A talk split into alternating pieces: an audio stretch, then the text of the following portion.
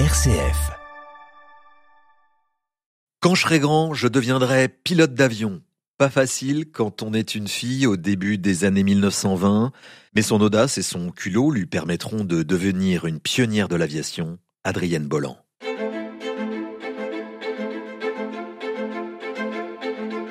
Quand je serai grand, Philippe Lansac.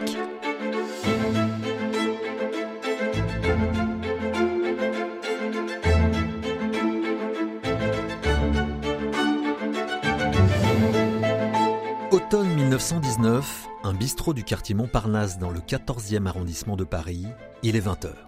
La salle à manger est déjà bondée, enfumée. Slalomant entre les nappes à carreaux rouges et blancs, les garçons en costume sombre jonglent avec les assiettes d'andouillettes à la moutarde, de bœuf bourguignon et de gratin dauphinois. Le Beaujolais coule à flot dans les verres ballons et les éclats de rire ponctuent les conversations animées. C'est promis juré, j'arrête de jouer crie une voix au-dessus de la mêlée. Non, ce n'est pas un moustachu à casquette de feutre qui hausse la voix, mais une jeune fille de 23 ans, les cheveux ébouriffés et le sourire espiègle. Elle s'appelle Adrienne, Adrienne Bolland, réunie avec des amis qui, comme elle, partagent le vice des courses de chevaux. Sa jument préférée, Marinette, sur laquelle elle avait parié ses derniers deniers, n'a pas gagné. Cette fois c'est fini, renchérit Adrienne. Je n'irai plus aux courses, je vais faire de l'aviation lance-t-elle à la cantonade comme un nouveau pari à la vie. Un pari qu'elle mènera jusqu'au bout, puisque Adrienne Bolland deviendra une des plus grandes pionnières de l'aviation française et surtout la première femme, ou plutôt le premier pilote de l'histoire, hommes et femmes confondus, à traverser la cordillère des Andes en avion. Espiègle et intrépide, elle l'a toujours été, Adrienne. Toute petite déjà, à Arcueil, en banlieue parisienne, où se trouve la maison familiale, cette petite dernière de sept enfants est un véritable garçon manqué. Malgré sa santé fragile, et aux grandes dames de sa maman issue d'une riche famille belge, elle court les bois en permanence, grimpe aux arbres et escalade les murs des propriétés du quartier. À l'école, ses professeurs en bavent tant elle est indisciplinée. Rêveuse aussi. A-t-elle déjà des rêves de voyage, d'aventure? Son père Henri lui a peut-être euh, transmis ses gènes, lui qui travaillait aux éditions Hachette comme écrivain géographe et participa à la création des fameux guides bleus, les guides de voyage. Les gènes de l'indiscipline aussi, puisque, avant sa naissance, son père est accusé et condamné dans une affaire politico-financière obscure qui l'oblige à s'exiler à Guernesey, une île anglo-normande, pour échapper à la justice française. Mais un papa qui meurt subitement alors qu'elle n'a que 14 ans, laissant son épouse dans une situation financière plus que délicate. Adrienne cherche donc rapidement à être autonome financièrement, ce qui signifie chercher du travail. Là encore, ce n'est pas du tout du goût de sa maman, qui souhaiterait la voir épouser un riche mari, comme toutes les jeunes filles de bonne famille de l'époque. Mais ce n'est pas ce qui va arrêter Adrienne, au contraire.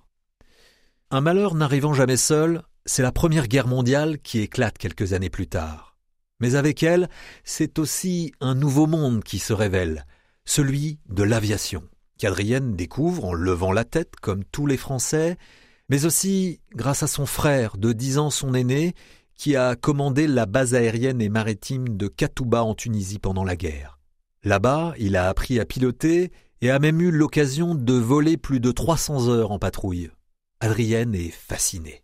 Elle qui a déjà commencé à apprendre à conduire une voiture et s'intéresse à la mécanique, ne rêve plus que d'une chose, devenir pilote d'avion. Quand j'ai connu Mimi, j'ai voulu l'épater. Oui, mais pas riche, alors que faire? Lui offrir des bijoux, il n'y faut pas songer. Et c'est pas ça que les femmes préfèrent. Maintenant, elles sont au sport. Vous devinez alors, avec très peu d'argent, ce que j'ai depuis quelque temps pour promener Mimi, ma petite amie Mimi, et son jeune frère Toto. J'ai une auto. Je l'ai payé 300 balles chez Monsieur Hannibal, le marchand d'occasion de la rue de Lyon. Elle fait autant de bruit qu'un gros camion, 5 tonnes. Les gens m'entendent venir, j'ai pas besoin de klaxon, mais je pousse du faux col, car ça c'est de la bagnole. Ce n'est pas du taco, j'ai une auto. Ah, ah. ah alors lorsqu'elle lance le pari de se lancer dans l'aviation au milieu de ce bistrot de Montparnasse avec ses amis, ce n'est pas qu'un coup de bluff, c'est presque une décision réfléchie. La réalité, voire la providence, lui donneront raison, car un homme assis à une table voisine et qui l'a entendu l'interpelle. Il a des amis haut placés qui travaillent dans l'aviation et qui cherchent des futurs élèves pilotes, et il lui propose d'en faire partie. Il lui tend sa carte et lui demande de le rappeler dans trois jours pour lui communiquer si elle est partante ou non. Autant vous dire que cette décision est vite prise et que ce n'est pas les remontrances de sa famille et notamment de sa maman qui vont la retenir d'autant que cette formation est entièrement financée par le gouvernement français qui a offert une prime aux dix premiers élèves pilotes d'après-guerre. À l'époque, l'école de pilotes de référence est celle des frères Caudron, des pionniers de l'aviation basés au Crotoy dans la baie de Somme. Inspiré par le tout premier vol motorisé réalisé en 1903 par les frères Wright en Angleterre, René et Gaston Caudron ont fondé dès 1909 l'association Aéroplane Caudron Frères et ils se mettent à fabriquer des biplans monomoteurs en toile. En 1910, René Caudron est le premier pilote à se poser au Touquet, et deux ans plus tard, les deux frères créent le premier hydravion du monde, puis la première école de pilotage du monde. Mais, en décembre 1915, Gaston s'écrase lors d'un vol d'essai. René poursuit donc seul l'aventure, qui se transforme en réussite industrielle et commerciale, car ses modèles Caudron G3 de 80 chevaux connaissent un vrai succès pendant la Première Guerre mondiale. Ils s'avèrent très maniables pour les missions de reconnaissance et le gouvernement français en commande donc par centaines. En 1918, ce sont plus de 2500 caudrons G3 qui ont été vendus en France, en Angleterre et en Italie.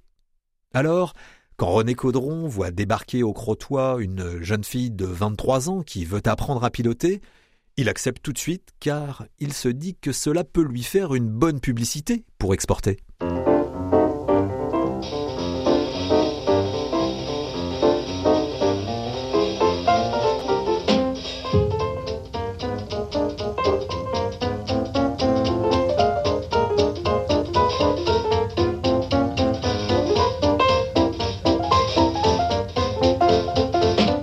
C'est en novembre, le 16 novembre 1919, qu'Adrienne Bolland arrive au Crotoy.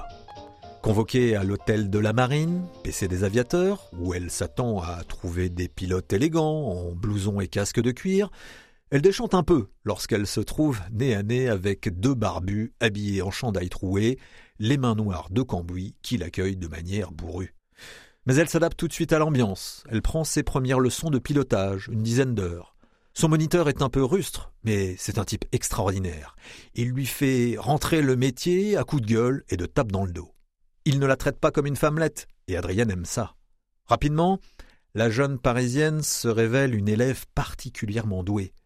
Deux mois à peine après son arrivée, elle passe son brevet de pilote et Caudron, qui a toujours de bonnes intuitions, l'embauche immédiatement. Pendant plusieurs mois, elle réalise des convoyages pour livrer les avions neufs à des clients dans toute la France. Mais rapidement, elle se lasse. Elle a bien d'autres ambitions, Adrienne. Elle se fixe d'ailleurs très vite un objectif de taille être la première femme à traverser la Manche en avion de la France vers l'Angleterre. C'est le fameux Blériot qui a réalisé cela dix ans plus tôt, et une Anglaise, Harriet Kimby, l'a déjà fait dans l'autre sens en 1912. Très rapidement, cet objectif devient une véritable obsession. Seul détail, il lui faut un avion à elle pour cela. Elle en parle à son patron, et René Caudron, qui est intéressé, car il se dit que cela lui ferait une bonne publicité pour vendre ses appareils au Royaume-Uni, accepte de lui offrir un avion, mais pose pour cela une seule condition qu'elle réussisse à réaliser un looping. Rien de tel qu'un pari pour motiver Adrienne, qui, dès le surlendemain, non seulement réalise un looping devant les yeux médusés de René Caudron, mais six d'affilée. Promesse tenue, le Caudron G3 ABEW est donc désormais à elle.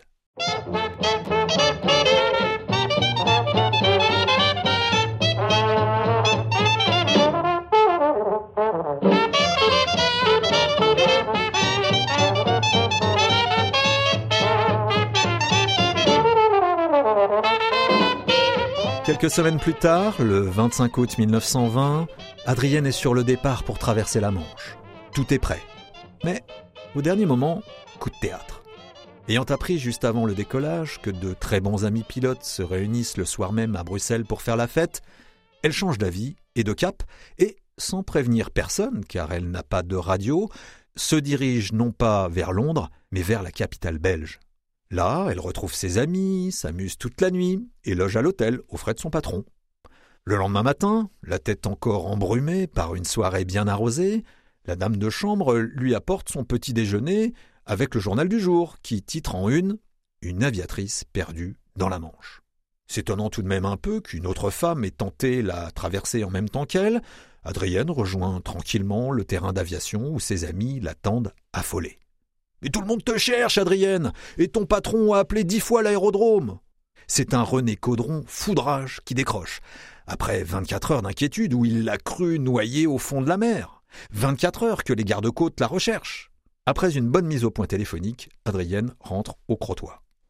Huit jours plus tard, elle décolle vers l'Angleterre dans une brume à couper au couteau et, malgré une panne de moteur, réussit la traversée et fait l'honneur de la presse, pour une bonne raison cette fois.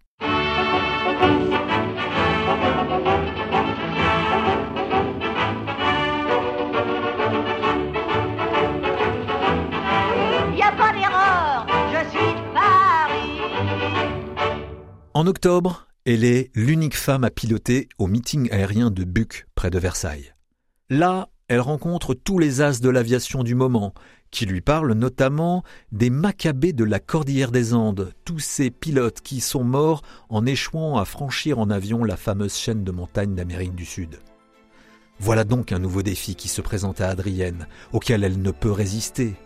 Une aventure incroyable, que je vous raconterai dans le prochain épisode de Quand je serai grand.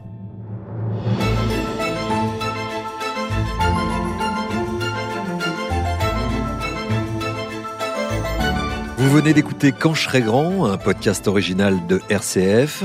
Pour découvrir d'autres épisodes de ce podcast, rendez-vous sur notre site rcf.fr, notre application ou sur votre plateforme de podcast préférée.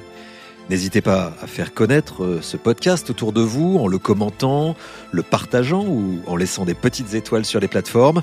Et puis il y a aussi tous nos autres podcasts, Marche et Rêve, Souffle de vie, Les colères de l'abbé Pierre ou encore La Fontaine et d'autres à découvrir partout, tout le temps. Bonne écoute et à très bientôt pour de nouvelles aventures.